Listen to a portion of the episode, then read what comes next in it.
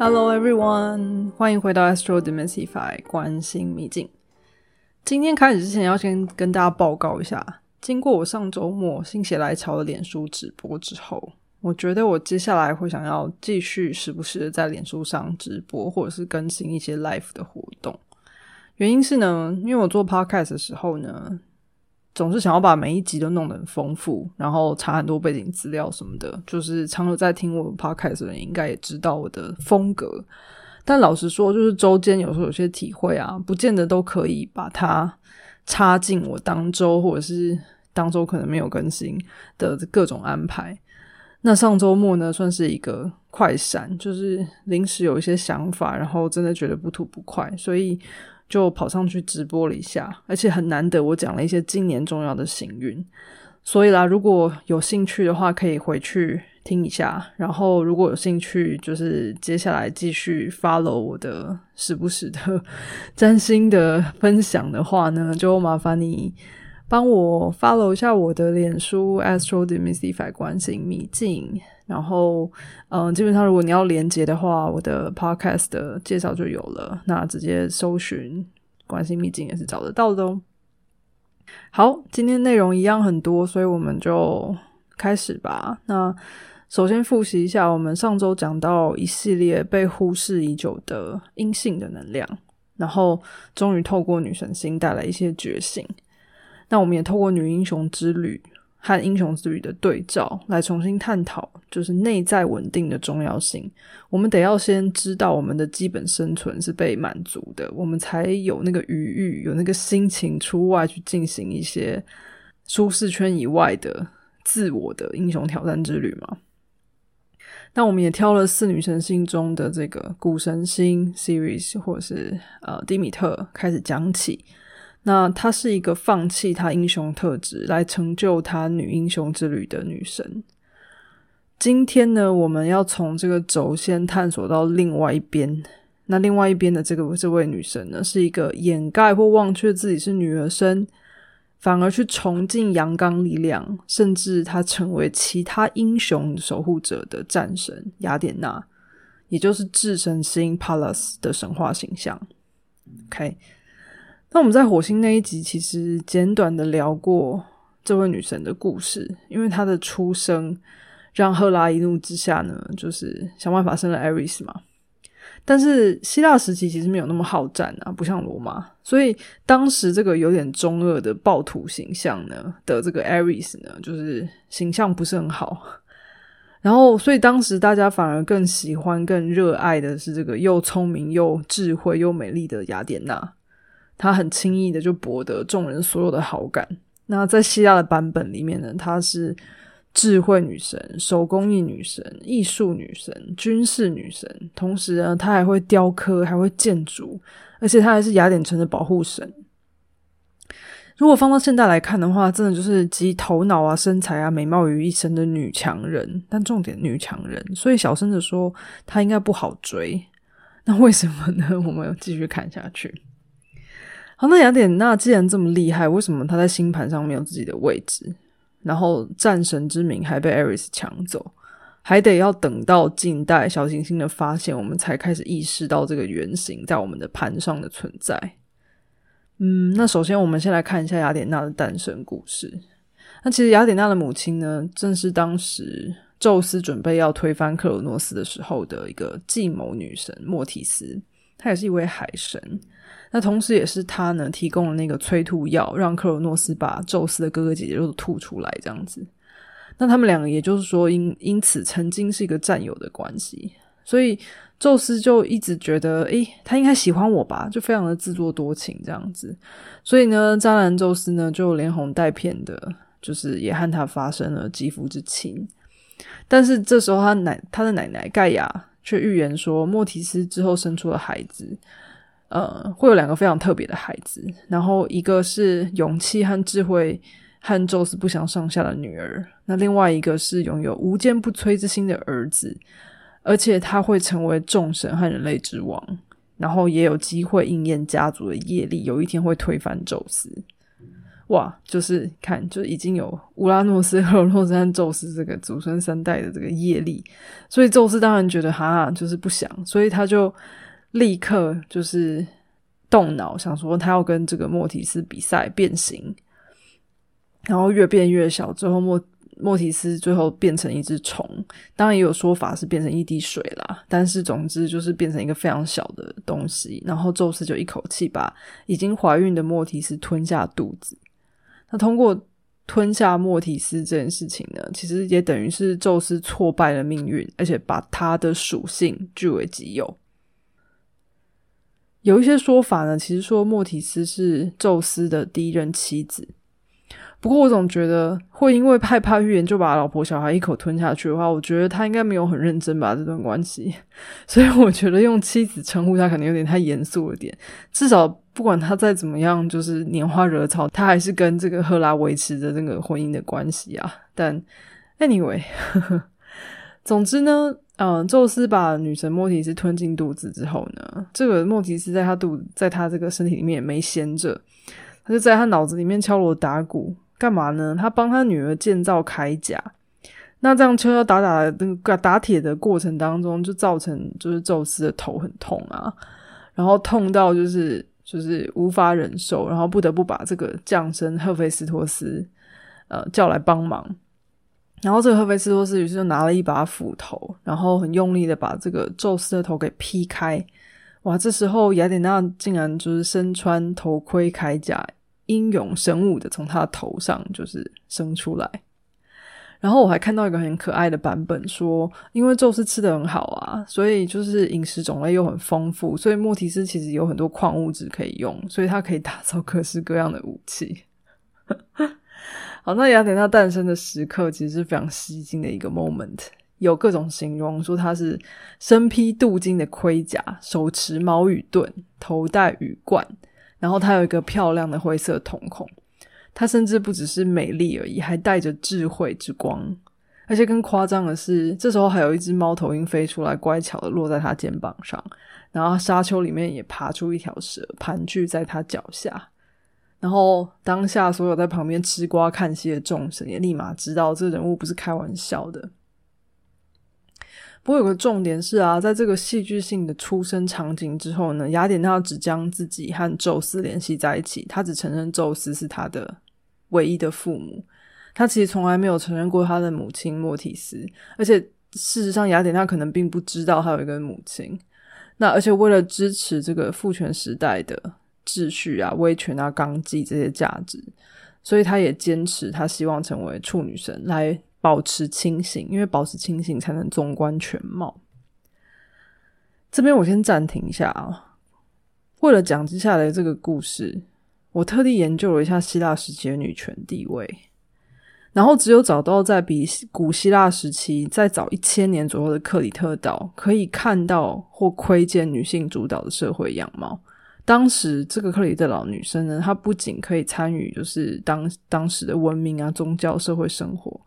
而且更确切的说，这些女性是其中的中心。可是这是我唯一找到的。那其他的地方，就是你会发现，就是男性权力不断的在膨胀。然后大部分的古希腊时期，女生是男性群体的附庸，甚至是奴隶。在跟男性公民相比之下，他们几乎没有什么权利。所以，其实莫提斯和宙斯这个女儿雅典娜的出生故事，其实某种程度上说明了母亲的消失以及对父亲的认同。然后，几乎也可以看作一个希腊文化历史中从母系社会转转向男性自我主导世界的一个过渡。那为什么这么说呢？你看，宙斯吞食就是莫提斯，基本上也就表示妻子的存在就只能居于丈夫之后，因为丈夫把妻子吞下了嘛。等于就是吸收了所有东西，就是妻子你拥有的东西都是我的这样。那刚刚说到雅典娜的自我认同，她只想和爸爸宙斯连接。之后我们会谈到她的一些其他故事，你会发现雅典娜做决定的方法，基本上把父权体制的价值观置于母亲代表的情感连接的议题之上，他会以父亲的价值观为重来做他的决定。在这个过程中，我看到一句话，觉得还蛮。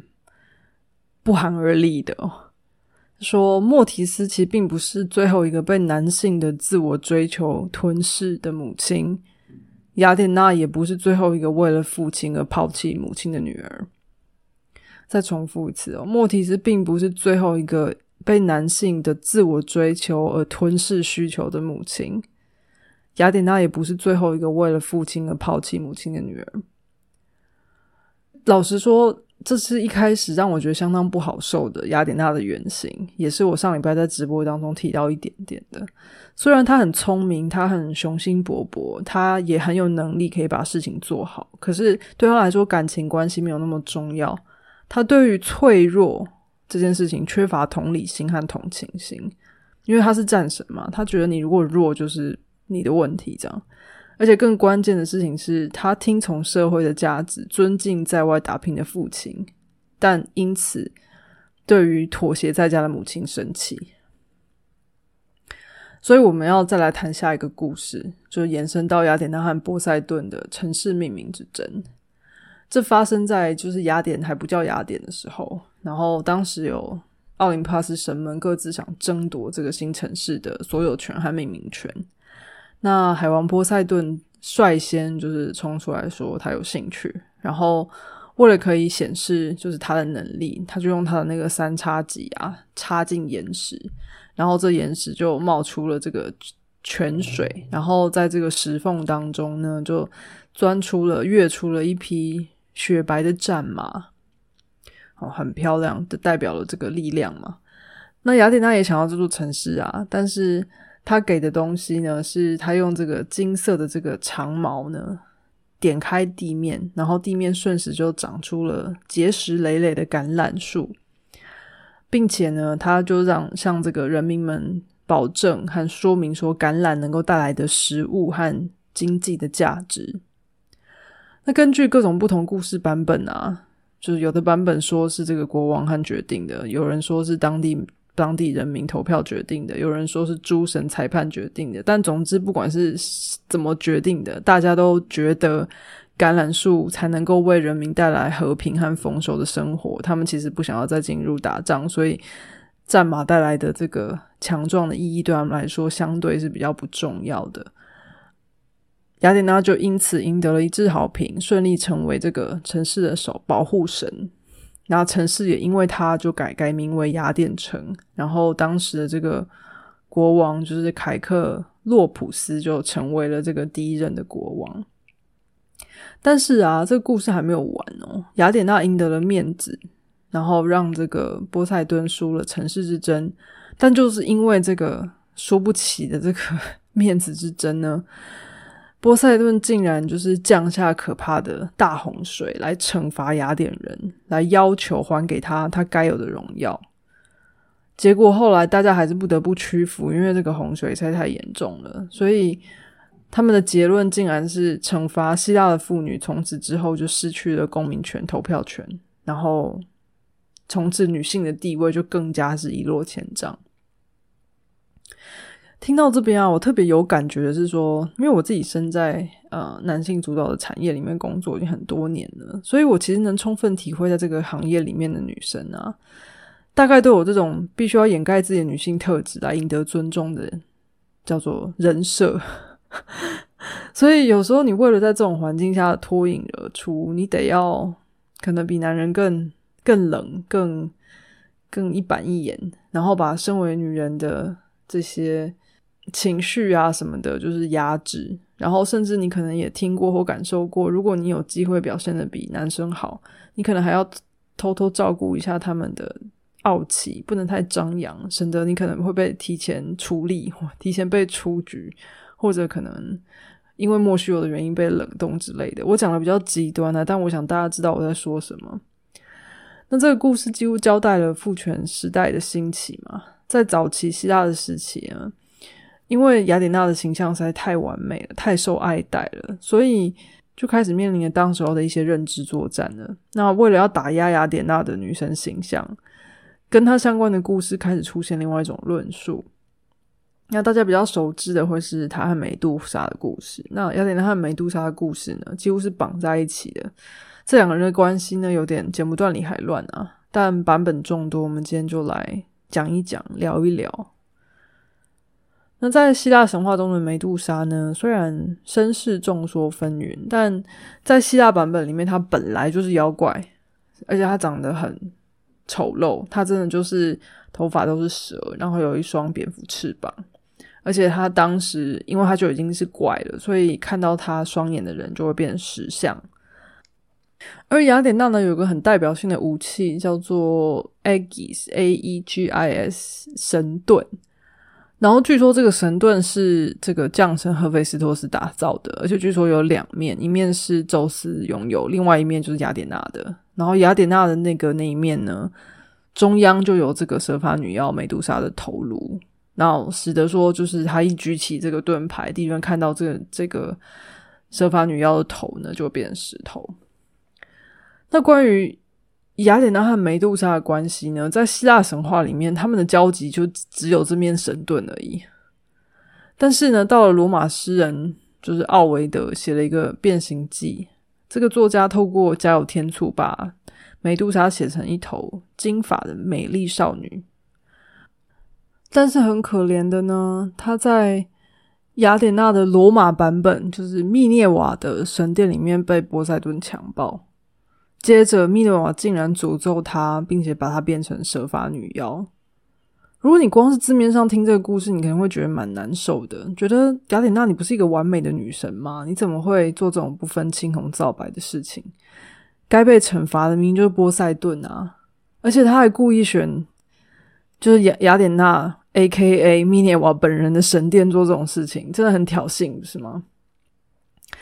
我在读到这边的时候，卡在这里卡了一阵子。然后我后来才联想到说，嗯，雅典娜其实是一个处女神嘛，因为她认为她要她要保持冷静，而且她认为她什么都有，她什么都会，她自己就能够满足自己，她也有极度的自由，所以她可能认为被剥夺意志和剥夺自由是一件糟糕的事情，而且这个女生是在她的地盘上无法反抗的失去统真，这件事情让她无法冷静下来。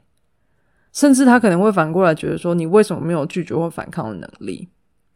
那我必须说，社会上有时候很有能力的人，是不是也会忍不住对于无法保护自己的人感到很愤怒呢？就好像听的纪录片里面那些受害的女生，她们其实花很长时间才敢出面拍这个东西，可能就是因为怕舆论的风向啊。但即便他们出面拍了这个东西，其实也还是有一些声音觉得他们受骗是因为他们拜金，否则他们就不会受骗。但如果从这角度来看，你可能就可以理解为什么密涅瓦给这个梅杜莎的诅咒虽然很残忍，可是这个诅咒让梅杜莎再也不可能让男人侵犯她了，因为她的诅咒就是让男人一看到她就会变成石像啊。所以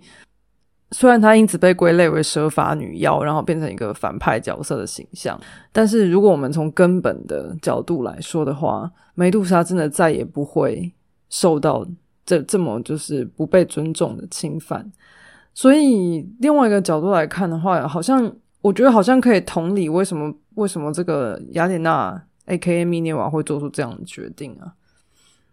好，那另外一个角度来看这件事情呢，其实这个故事到底真实性有多少是有待商榷的，因为当时的罗马已经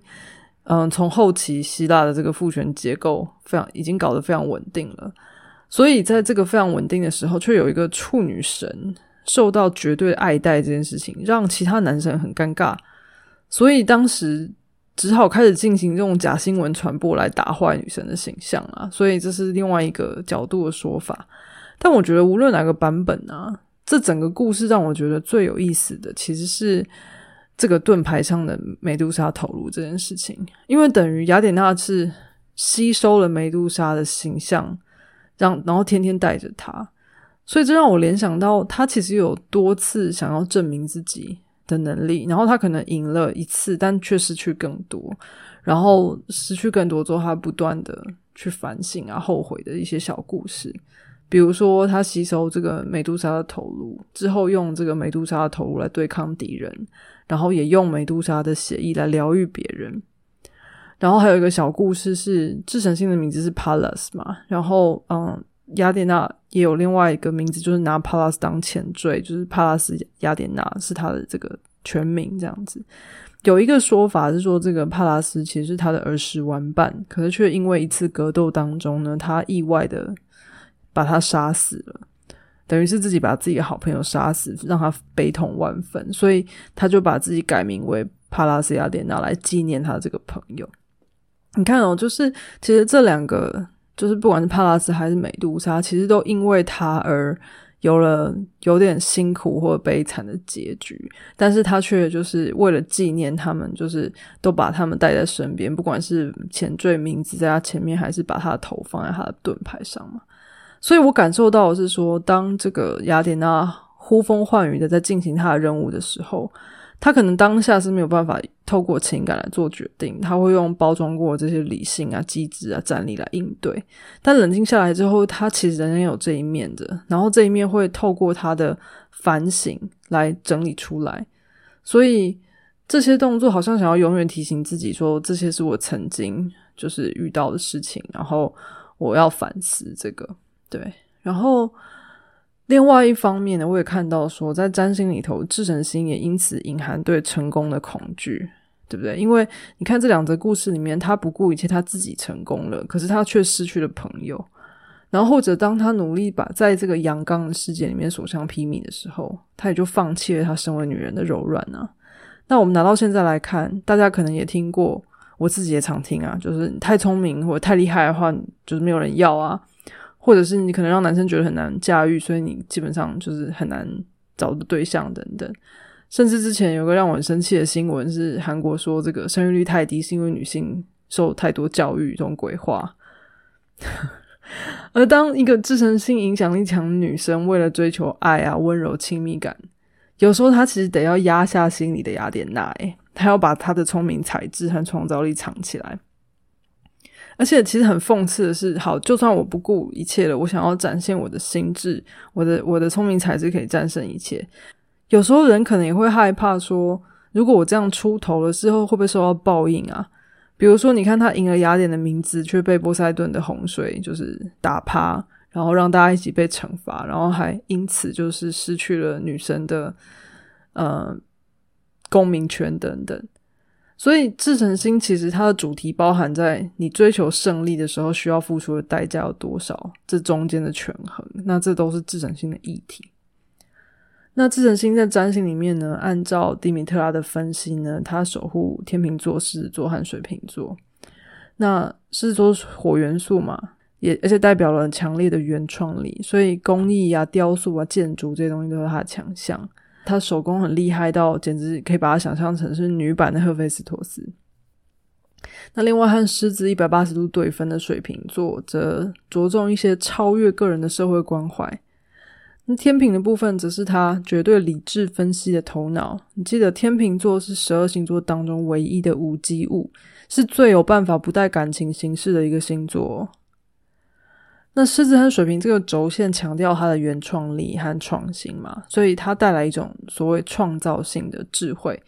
而且天秤座呢就给了他这个外交斡旋啊、主持公平正义的能力，同时也琢磨他在艺术领域带来的启发和思维。这边补充一下，所以在塔罗牌里面的正义牌，其实它的原型就是雅典娜的形象，所以这是他的这个天秤座这个部分。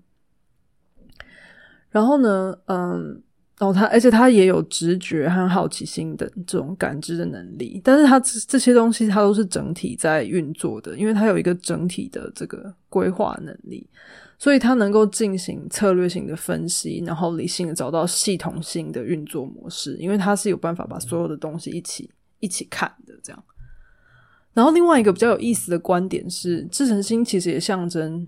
呃身心整合的疗愈。一直讲到它是一个整体来看的，所以所谓 holistic 的 healing 全人的疗愈方式开始进入我们视线，我们可能会开始去追本溯源，而不是说今天我哪里不舒服我就去做某件事情，比如说今天哪里痛我就去按哪里，然后明天又哪里哪里心里不舒服去怎么样？那自身心有机会带我们从一个纵观的角度来看待。有没有觉得跟宙斯有点像，对不对？宙斯也想要站在高处看世界，但你想想看，雅典娜作为爸爸的小女儿，所以也不用太意外，因为她就真的是跟宙斯就是有得比这样子。然后我自己最有感觉的还是自成心会让我们放弃感性，然后追求或者是会会去认为说用逻辑分析比较厉害的这个部分。那自成性会让我们过于认同所谓的阳性的权威，然后摒弃柔软，而且他有时候会用侵略的方法来防御，就有点刀子嘴豆腐心这样子。自成心其实真的很重要，是要它代表了这个内在的阴阳平衡的需求。